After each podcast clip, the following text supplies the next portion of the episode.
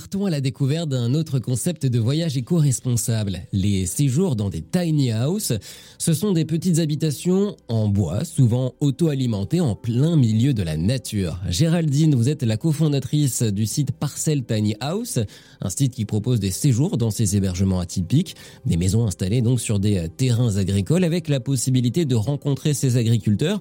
Et vous avez six destinations euh, aujourd'hui. Est-ce qu'il y en a une parmi ces six que vous préférez? Non, je les aime Après, euh, forcément, euh, elles ont. Il y a des petits, euh, des petites choses qui font que certaines destinations sont, sont plus adéquates selon la saison et la typologie de famille.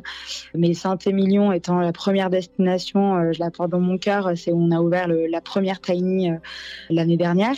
C'est en plein cœur des vignes, c'est sublime. Vous pouvez aller faire le tour des châteaux, découvrir le village. Euh, c'est une destination un petit peu euh, découverte, aventure.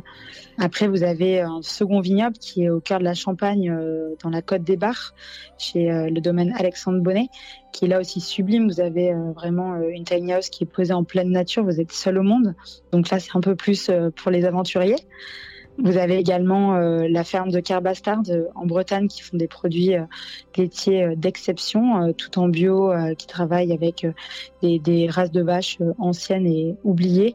C'est un endroit fabuleux où on peut découvrir comment ils font le beurre, déguster les produits laitiers.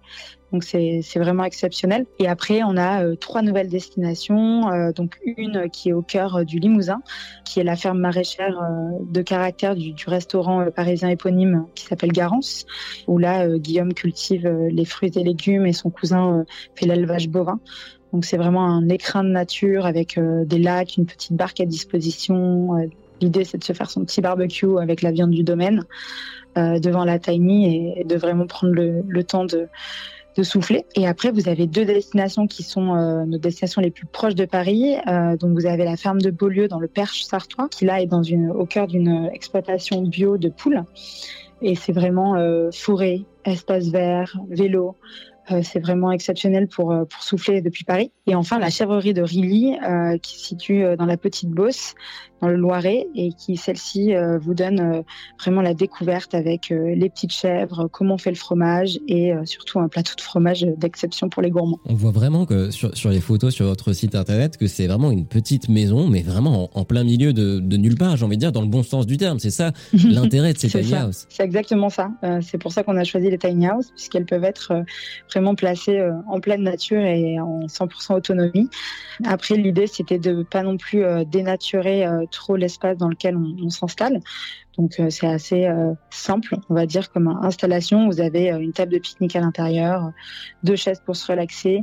On aime que en fait les gens s'approprient l'espace pour en faire un week-end unique. Donc c'est vraiment la, la déconnexion totale.